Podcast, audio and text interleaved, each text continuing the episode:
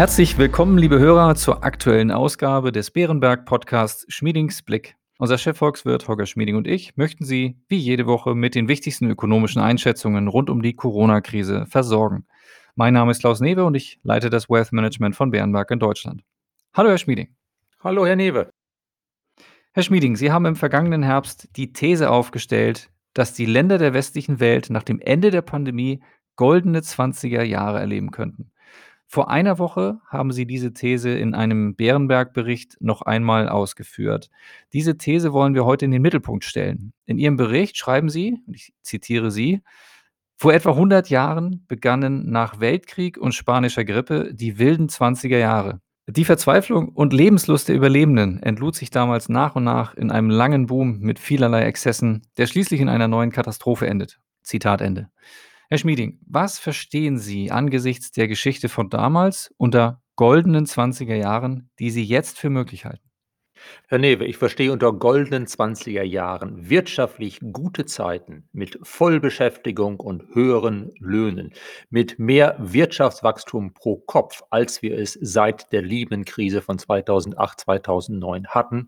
Und dies halte ich für möglich in der gesamten westlichen Welt. Nach der Pandemie und nach der Rückkehr zur Wirtschaftsleistung von vorher wird meines Erachtens der Aufschwung weitergehen. Und es gibt eine gute Chance, dass er kräftig weitergeht. Es gibt zumindest die Chance, dass wir mehr Produktivitätswachstum haben in Zukunft. Aus mehreren Gründen. Erstens, neue Technologien setzen sich gerade nach dem Schock der Pandemie wahrscheinlich schneller durch. Wir machen jetzt ja auch Podcasts. Das hatten wir vor der Pandemie nicht gemacht. Zweitens, Schocks zwingen einfach Unternehmen, Haushalte zu Innovationen und vielleicht auch die Wirtschaftspolitik dazu, digitaler zu werden.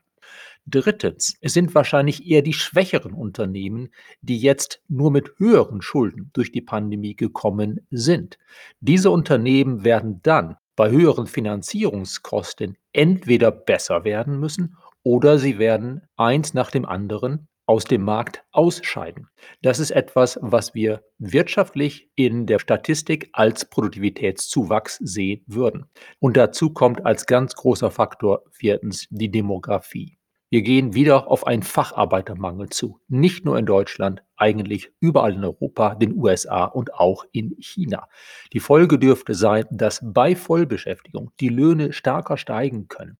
Das gibt dann etwas mehr Inflation. Ich würde sagen, normale Inflation um die 2% auf Dauer. Aber das gibt eben auch Unternehmen einen klaren Anreiz, mehr in die Produktivität zu investieren, was letztlich uns allen zugutekommt.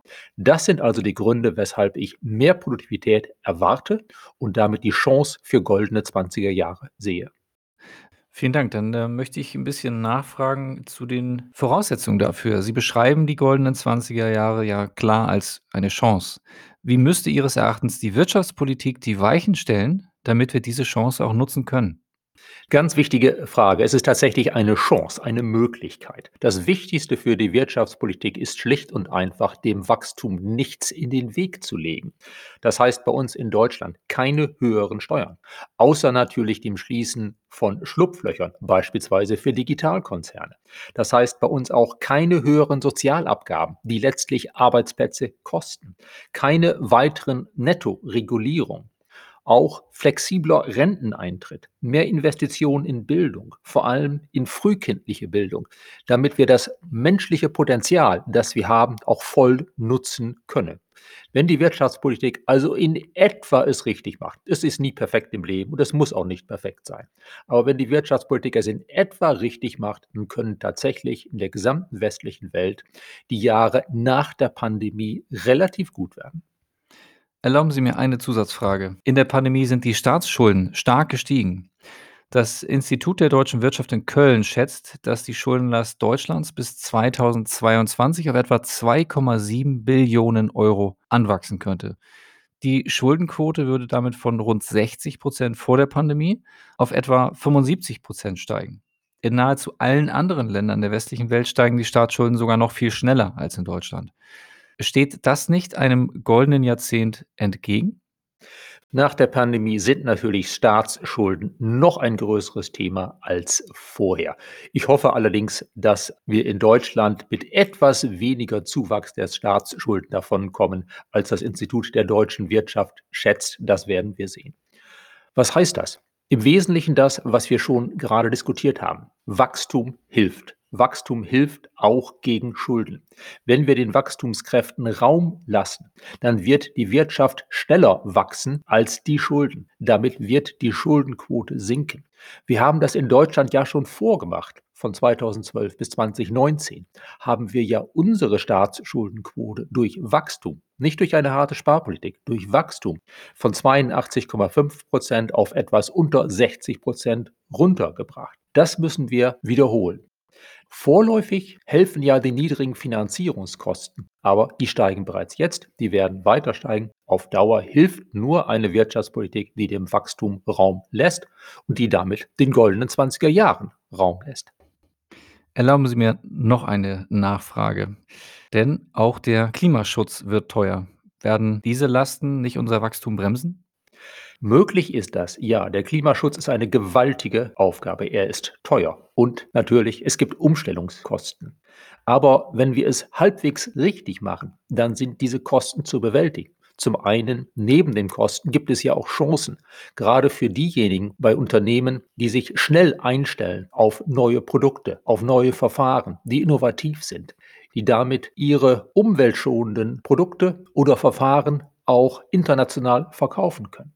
Was wir brauchen, wirtschaftspolitisch gesehen, ist erstens Ziele, die zwar ehrgeizig sein dürfen, die aber klar sein müssen, die dann beständig sein müssen, damit es für die Wirtschaft planbar wird. Wir brauchen einen möglichst umfassenden Preis für Emissionen von Schadstoffen, möglichst ohne Ausnahmen. Der Handel mit Emissionsrechten, den wir ja für viele Sektoren jetzt haben, klappt. Genau das brauchen wir, und zwar mehr davon ausgeweitet auf weitere Sektoren. Und wir müssen auch unseren Klimaschutz absichern nach außen durch eine Art Grenzausgleichsabgabe. Das heißt durch eine Art Zoll auf dreckige Einfuhren auf EU-Ebene und möglichst gemeinsam mit anderen Partnern wie den USA, Großbritannien, Japan, damit nicht einfach bei höheren Preisen für die Emission klimaschädlicher Gase diese klimaschädliche Produktion sich einfach nur verlagert ins entfernte Ausland. Vielen Dank, Herr Schmieding. Jetzt komme ich nochmal zurück auf das Zitat von vorhin. In dem beschreiben Sie ja auch, dass die wilden 20er Jahre des 20. Jahrhunderts mit vielen Exzessen einhergingen, die letztlich in einer Weltwirtschaftskrise und einer anschließenden politischen Katastrophe endeten. Worauf gründen Sie Ihre Hoffnung, dass dieses Mal goldene Jahre ohne ein solch dickes Ende werden könnte? Exzesse werden sich nie vermeiden lassen. Es wird immer mal wieder Korrekturbedarf geben. Das wird auch künftig der Fall sein. Aber ich glaube, eine neue Hyperinflation und vor allen Dingen eine neue große Depression ist unwahrscheinlich. Wir wissen heute schlicht und einfach mehr darüber, wie es zu solchen Katastrophen in der Vergangenheit kommen konnte und wie man sie vermeiden kann. Wir haben beispielsweise nach der Lehman-Krise, in der Euro-Krise und gerade auch jetzt in der Pandemie gezeigt, dass wir trotz massiver Schocks große Finanzkrisen entweder bewältigen oder in der Pandemie sogar vermeiden können. Wir haben gezeigt, dass das möglich ist, ohne dass es zu einem hohen Anstieg der Arbeitslosigkeit für längere Zeit kommt.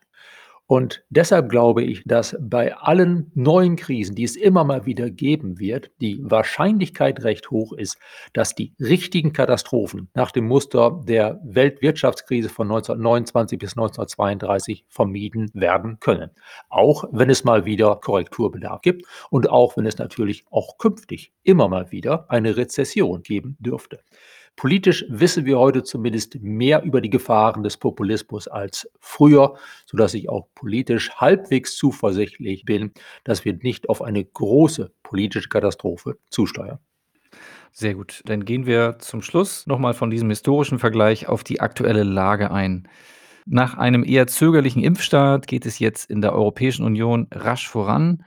Inzwischen sind etwa 45 Impfdosen pro 100 Einwohner verabreicht worden. Die Infektionszahlen gehen zurück, Die Einschränkungen des öffentlichen Lebens werden schrittweise gelockert. Wir haben schon mehrfach darüber gesprochen, dass Sie einen kräftigen Wiederaufschwung erwarten. Ich nehme an, an dieser Einschätzung hat sich nichts geändert, oder? Genau, Herr Newe, an der Einschätzung hat sich nichts geändert. Wir erwarten einen kräftigen Aufschwung. Wir hatten im Februar wohl bereits den Tiefpunkt erlebt. Seit März weisen die Zahlen nach oben. Jetzt dürfte es zusätzlichen Schwung geben, da ja auch einige der hart betroffenen Dienstleistungen jetzt schrittweise öffnen können. Wir rechnen für Deutschland für dieses Jahr mit einem Wachstum von 3,8 Prozent, gefolgt von 4,4 Prozent im kommenden Jahr. Deutschland dürfte es gelingen, Ende dieses Jahres bereits wieder auf dem Niveau der Wirtschaftsleistung von vor der Pandemie angekommen zu sein und danach kann es spürbar weitergehen, wie wir bereits diskutiert haben. Alles in allem haben die Wirtschaftsdaten auch der letzten Wochen eher etwas nach oben überrascht, als dass sie enttäuscht hätten. Erlauben Sie mir hieran eine kurze Anschlussfrage. Im Zuge der Pandemie waren Restaurants, Museen und weite Teile des öffentlichen Lebens über Monate geschlossen. Können wir deshalb mit einem starken Nachholpotenzial rechnen, sobald diese Lebensbereiche wieder zur Normalität zurückkehren? Und gleich angeschlossen, können sich Verbraucher erhöhte Ausgaben nach Corona überhaupt leisten? Ja, ich sehe einen erheblichen Nachholbedarf und ich glaube, dass wir uns das leisten können. Zumindest die Zahlen sagen, dass die deutschen Haushalte im Durchschnitt im vergangenen Jahr 50 Prozent mehr Geld auf die hohe Kante gelegt haben als üblich, weil sie konnten es ja für Urlaub nicht ausgeben. Allerdings dürfte es wohl so sein, dass einiges in diesem Jahr etwas teurer wird, sei es der Mietwagen im Urlaub, vielleicht auch das Bier in der Kneipe. Das ist keine dauerhaft große Inflation, aber einen einmaligen Preisschub beim Wiederöffnen dürften wir wohl erleben. Aber nochmals, wir können es uns gesamtwirtschaftlich gesehen wohl leisten und ich gönne es jedem über Pfingsten und danach auch mal wieder ausgehen zu können, was eben jetzt für lange Zeit nicht möglich war. Lassen Sie es dabei gut gehen, genießen Sie es. Sehr gut, dem schließe ich mich an und ich habe in meinem Urlaub in der letzten Woche in meiner alten Heimat in der Schlei-Region schon erleben können, wie sich das in einer Modellregion anfühlt, mal wieder draußen im Restaurant essen zu können. Sehr schön, fühlt sich fast an wie früher. Damit kommen wir heute zum Ende und ich danke Ihnen mal wieder sehr für Ihre Einschätzung. Gerne, Herr Newe. Liebe Hörer, vielen Dank für Ihr Interesse. Wir hoffen, es hat Ihnen gefallen. Falls ja, empfehlen Sie uns gern weiter. Und wenn Sie Fragen oder Anregungen haben, schreiben Sie uns gerne eine E-Mail an schmiedingsblick.bernberg.de. Dahin können Sie auch gerne eine Mail schreiben, wenn Sie Interesse an den Publikationen haben, die wir heute auch erwähnt haben von Herrn Dr. Schmieding. Und insofern wünschen wir Ihnen frohe Pfingsten, bleiben Sie gesund, genießen Sie, wie schon besprochen, die schrittweisen Lockerungen womöglich und bis kommende Woche.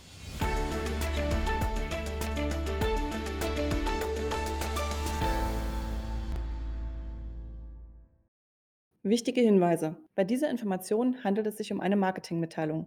Diese soll Ihnen Gelegenheit geben, sich selbst ein Bild über eine Anlagemöglichkeit zu machen.